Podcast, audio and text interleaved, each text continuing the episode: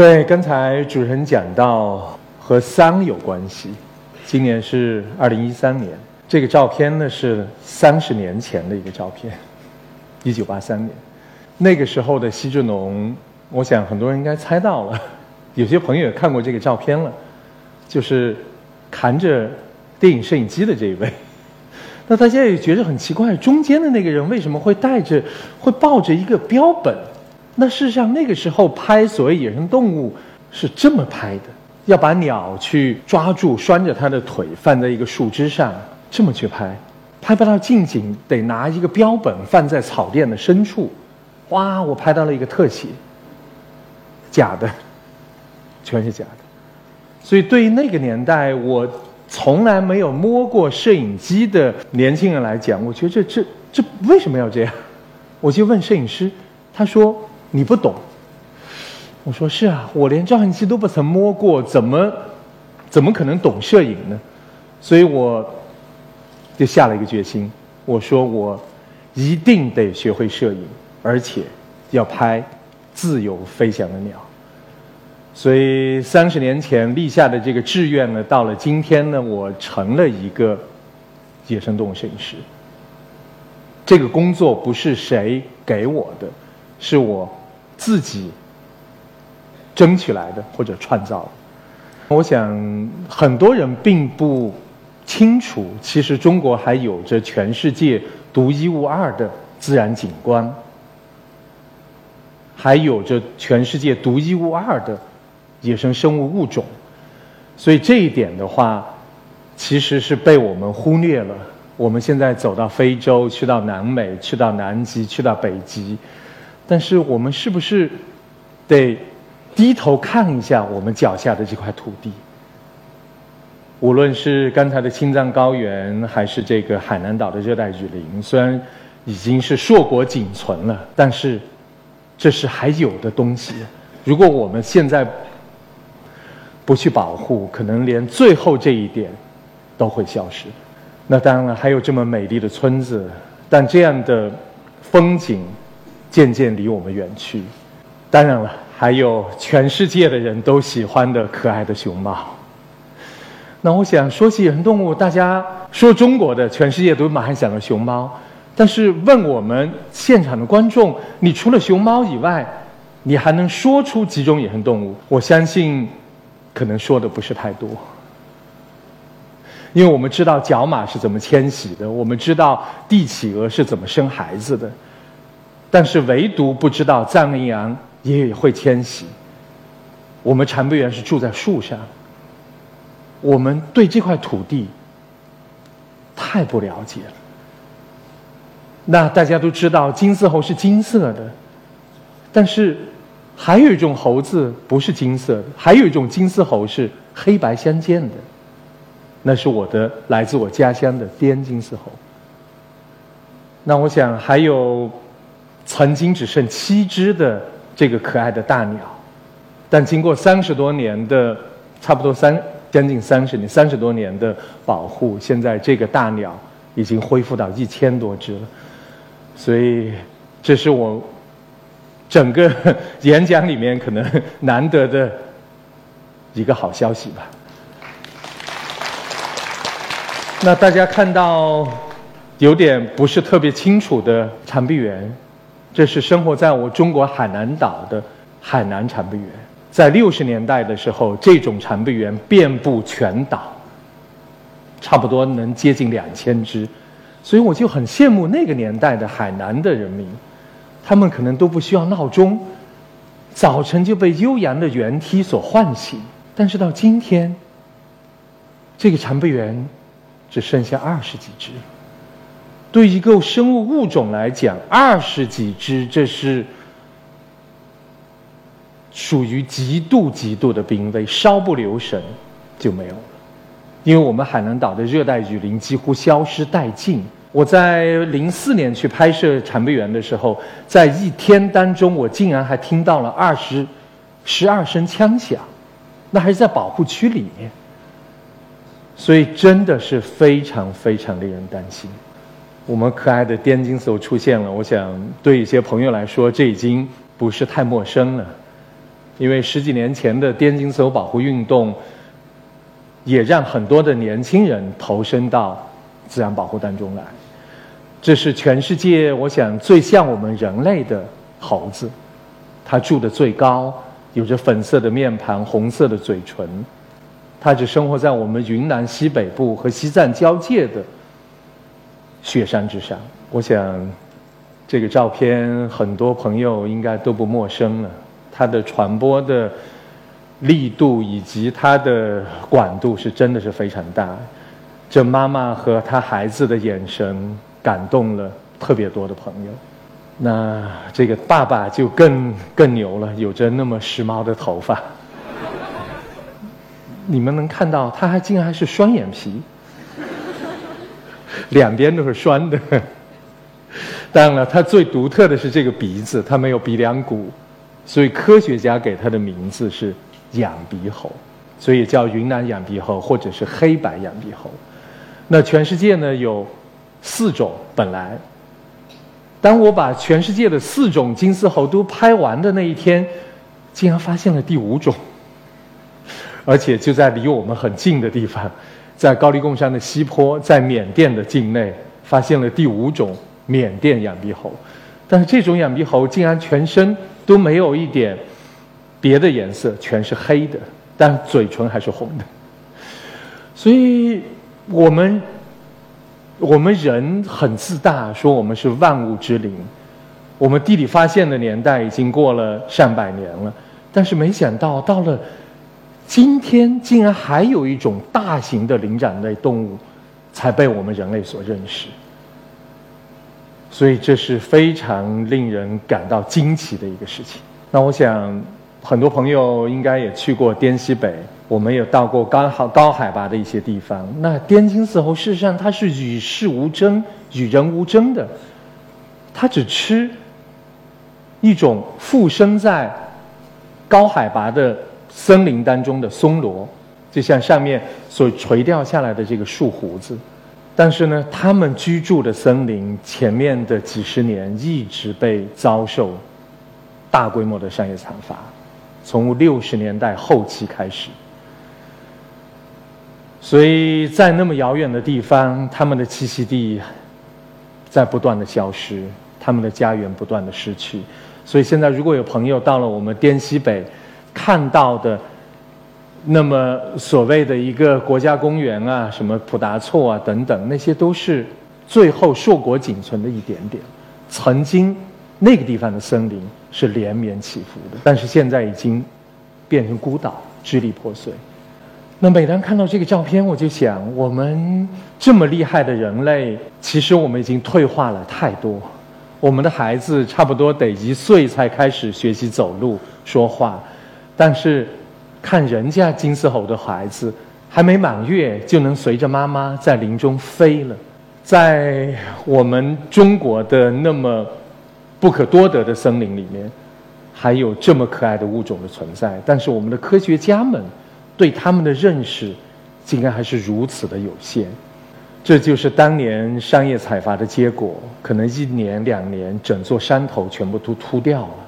这是伐木公司种下的幼苗。经过二十多年，竟然还没有超过树桩，因为这个地方的海拔实在太高了，四千三百米以上。那森林一旦消失，基本上就没有可能恢复。所以我们现在看到是这样像墓碑一样的残景。这是我当年二十年前去追踪猴子的年代，在滇藏线上看到的最多的景象，就是运木头的卡车。那当然值得欣慰的一点呢，是如今在这条路上你看到的已经没有运木头的车了，现在是更多的自驾车和旅游车。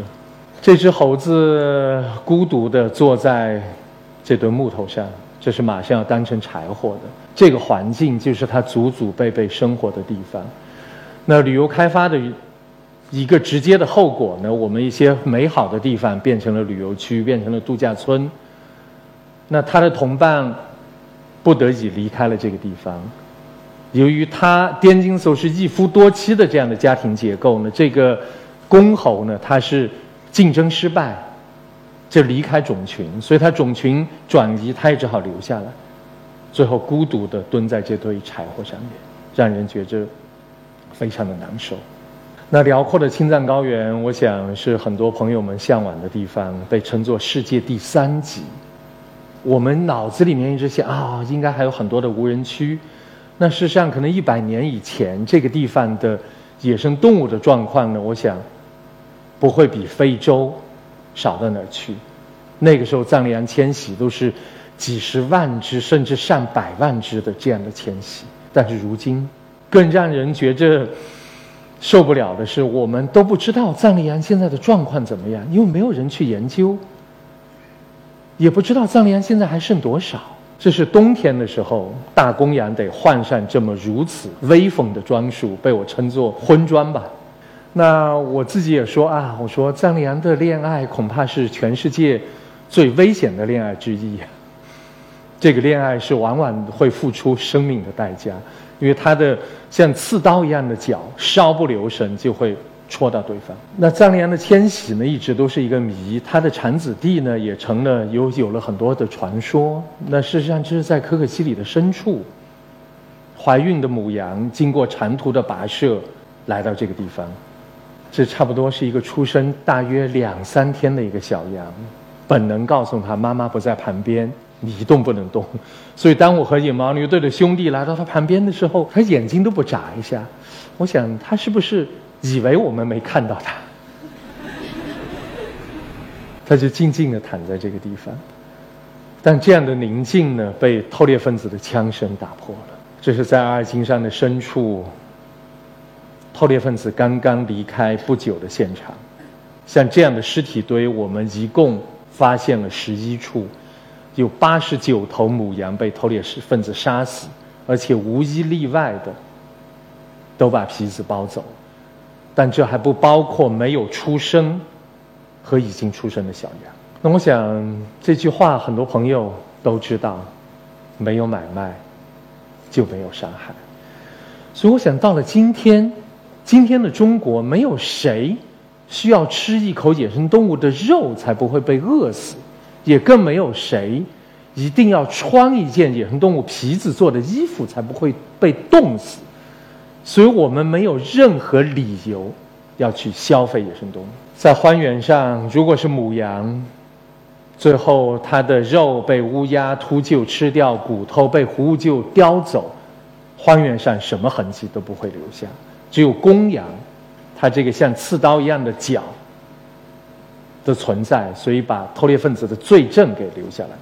所以在青藏高原上，你看到的野生动物差不多都是这样的，非常非常的惊恐和怕人。所以和国外的同行在一起，就得出这样的一个结论：中国的野生动物是全世界最怕人的。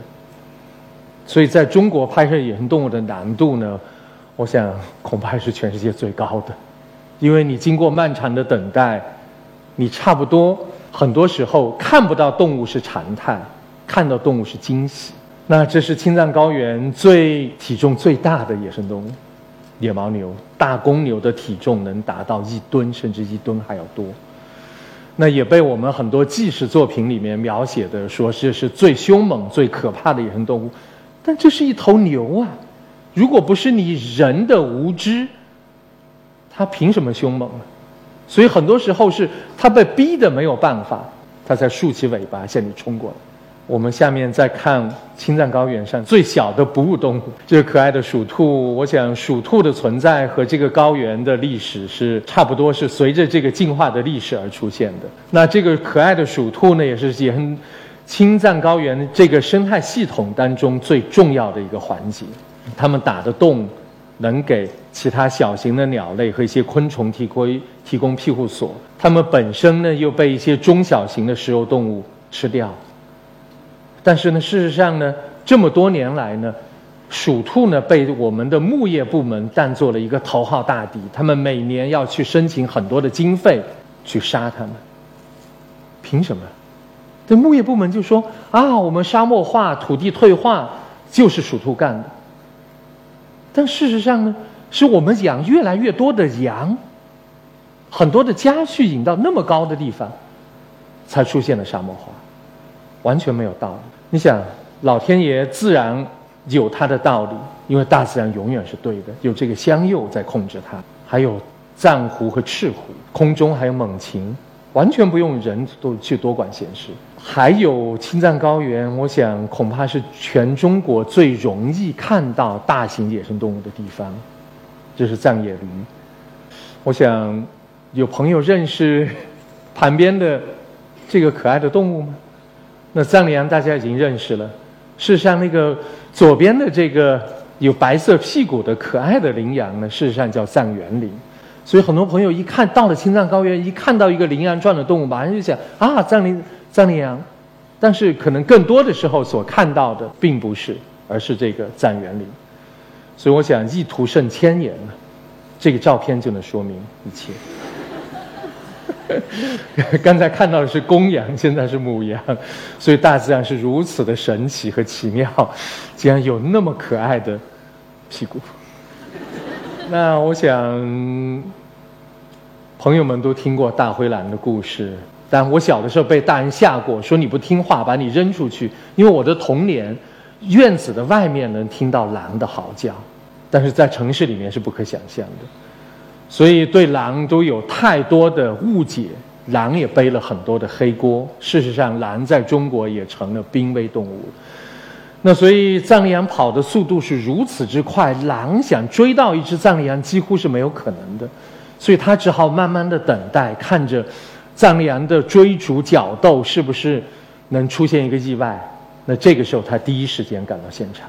所以我到了，都已经成第二现场了。那由于我的到来呢，他在那变得非常的紧张，他根本不想放弃他那个刚刚吃的正好的食物。所以他说：“这个可怕的人怎么还不走？”一只眼睛死死的盯着我，但是实在受不了了。他说：“那算了，惹不起我还躲得起。”所以叼了一块骨头，跑到远的地方，接着去啃。所以在这个机会、这个时间呢，我才有机会拍摄了一个近景。那在零六年的十二月份呢，竟然有一次出奇好的运气，我和同伴在回索纳奈保护站的路上呢，出现了这么一幕：就在青藏公路的路基的下方，一群野驴狂奔过去，然后落单的野驴出现了，两只狼一前一后在夹击。我们看过太多的非洲原野上面的这样的竞争，但事实上这一幕在中国大地上时常都在发生。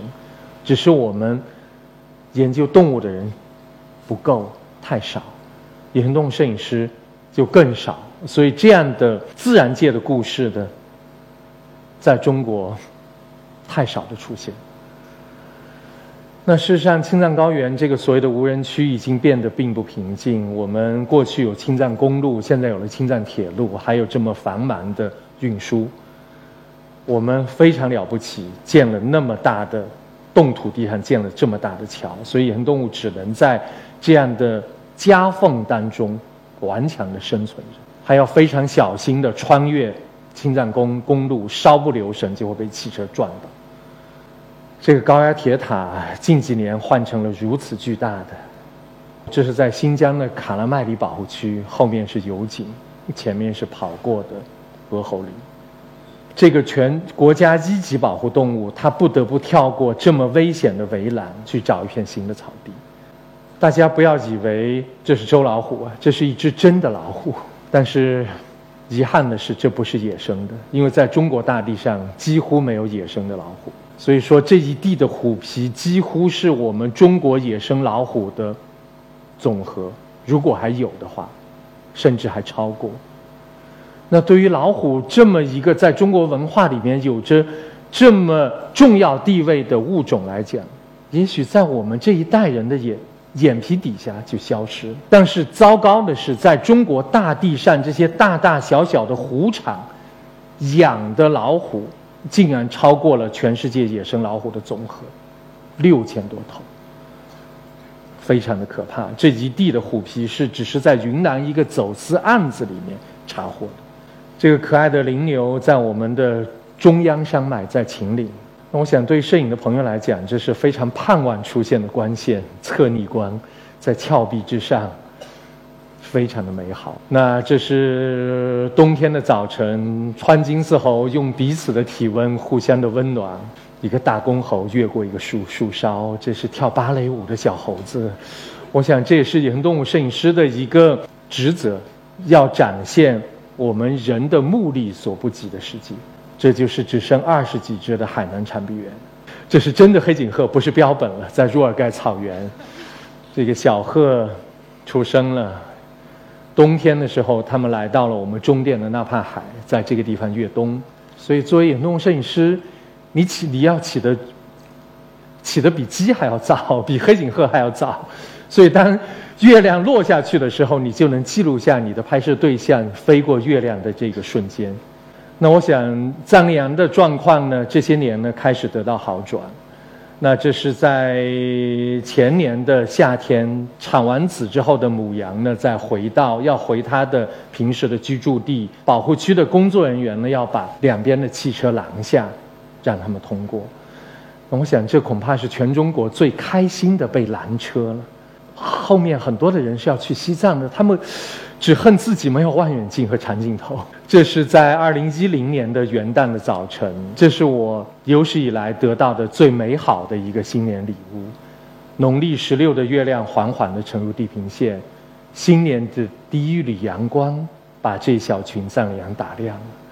我想，作为一个野生动摄影师，最幸福的就是能在自然里面不断地去学习、被感动。同时把这样的感动带到这里，谢谢大家。